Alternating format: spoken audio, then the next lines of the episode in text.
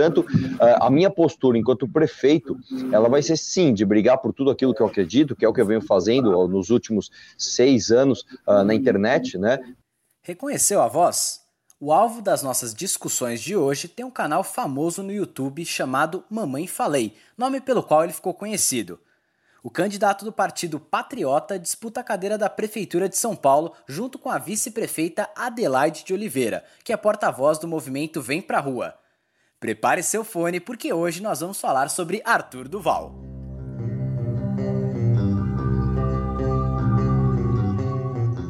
Um dos principais temas da campanha do candidato tem sido habitação. Ele quer trazer mais gente para perto do centro expandido para que as pessoas possam morar mais próximas de seus trabalhos.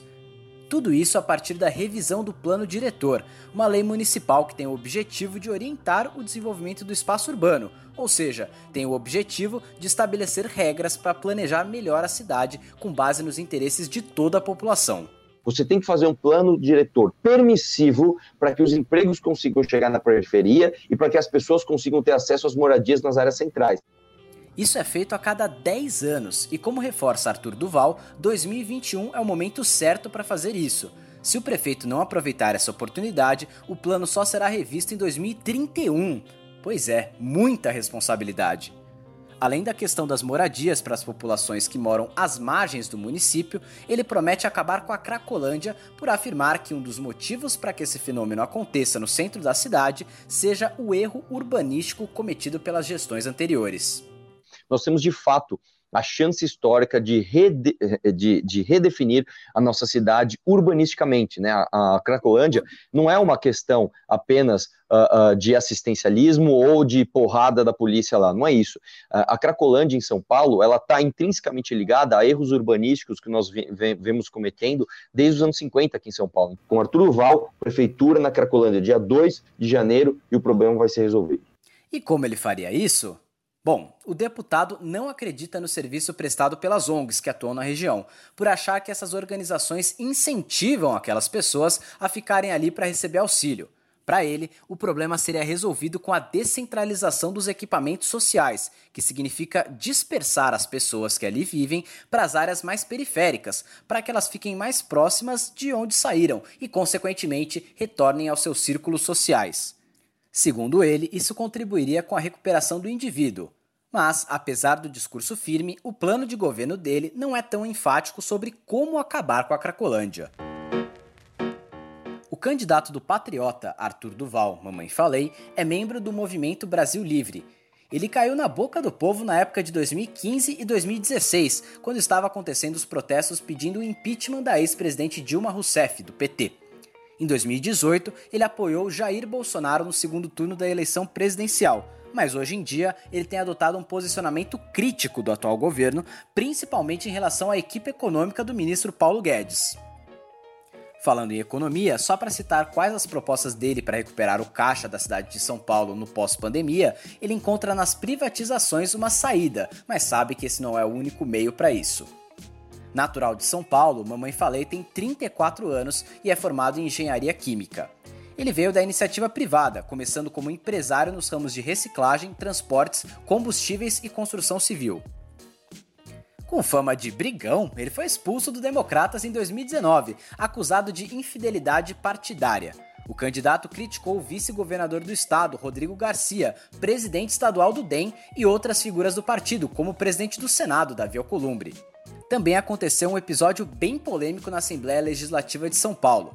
Só para você saber, ele xingou alguns servidores e sindicalistas de vagabundos quando eles estavam protestando contra a reforma da Previdência. Inclusive, ele quase deu socos nos colegas em plena tribuna da Lesp.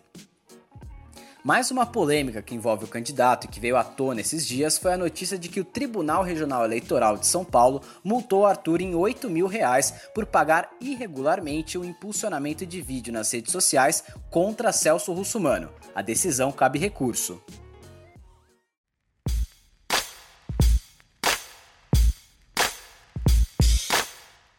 Agora que você sabe um pouco mais sobre esse candidato, vamos voltar a falar sobre suas propostas.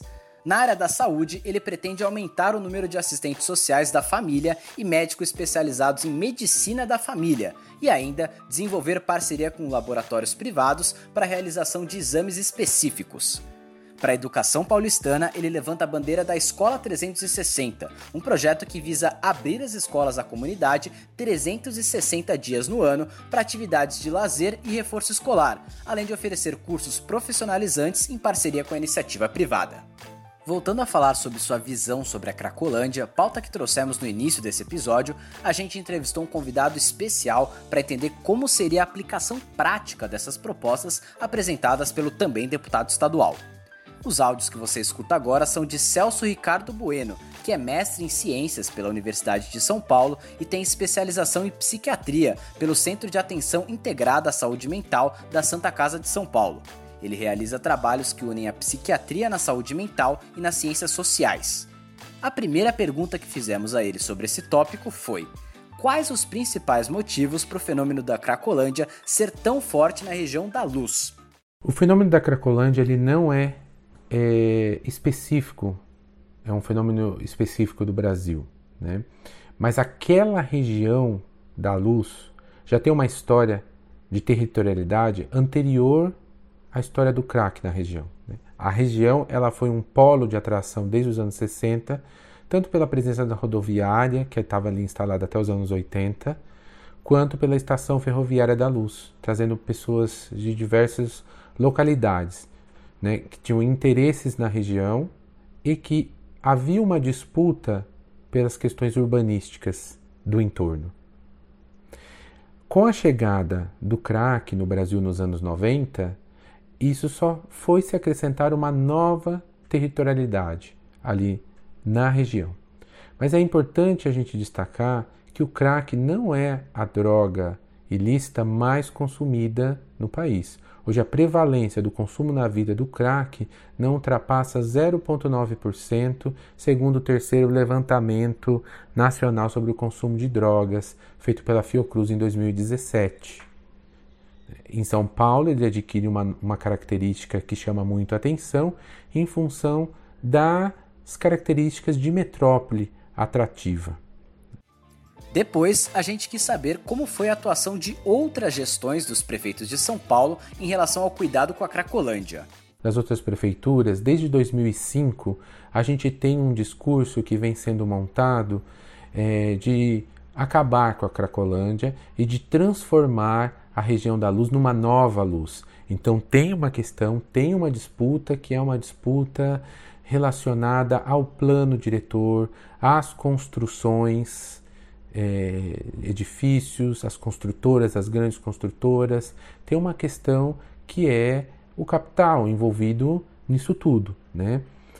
É, os prefeitos anteriores, tanto o José Serra quanto o Kassab, então tinham grande proposta da Nova Luz. Né? Com a chegada é, do prefeito Fernando Haddad, houve uma leve mudança da perspectiva relacionada aos usuários de substâncias que ali estavam. Então foi criado até o programa de braços abertos. Esse programa ele foi completamente desfeito na gestão do ex-prefeito Dória, que instalou o programa Redenção. Então ele tinha uma visão também de eliminar, de acabar com a Cracolândia. Só que acabar com a Cracolândia significa o quê? Significa acabar com aquelas pessoas. Onde que essas pessoas vão ser postas?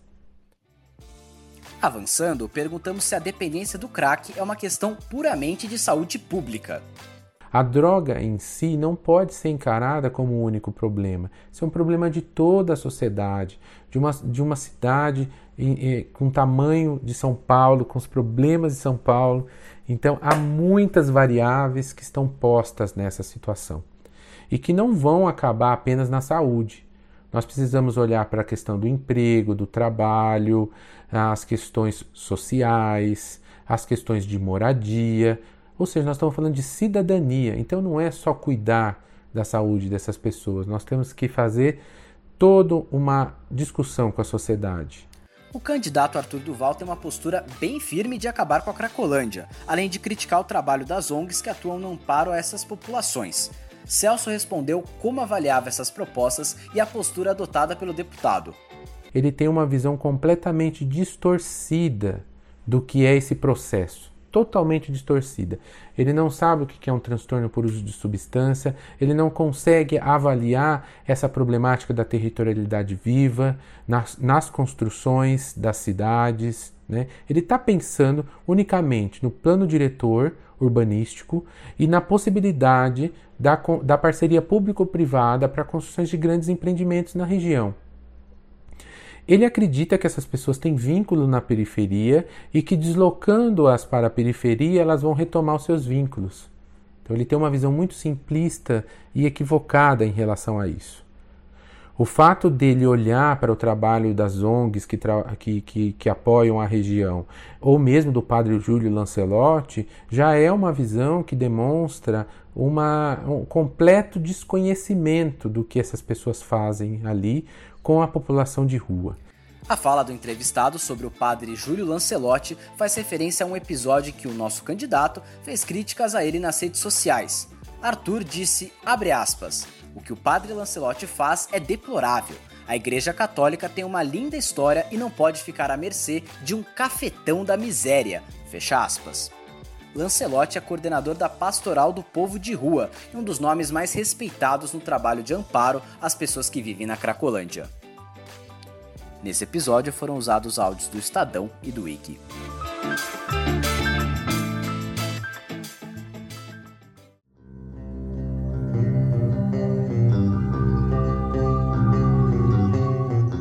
Esse podcast é independente, idealizado por cinco comunicadores eu, Caio Melo, Alissa Monteiro, Lucas Soares, Letícia Cibes e Danilo Trindade.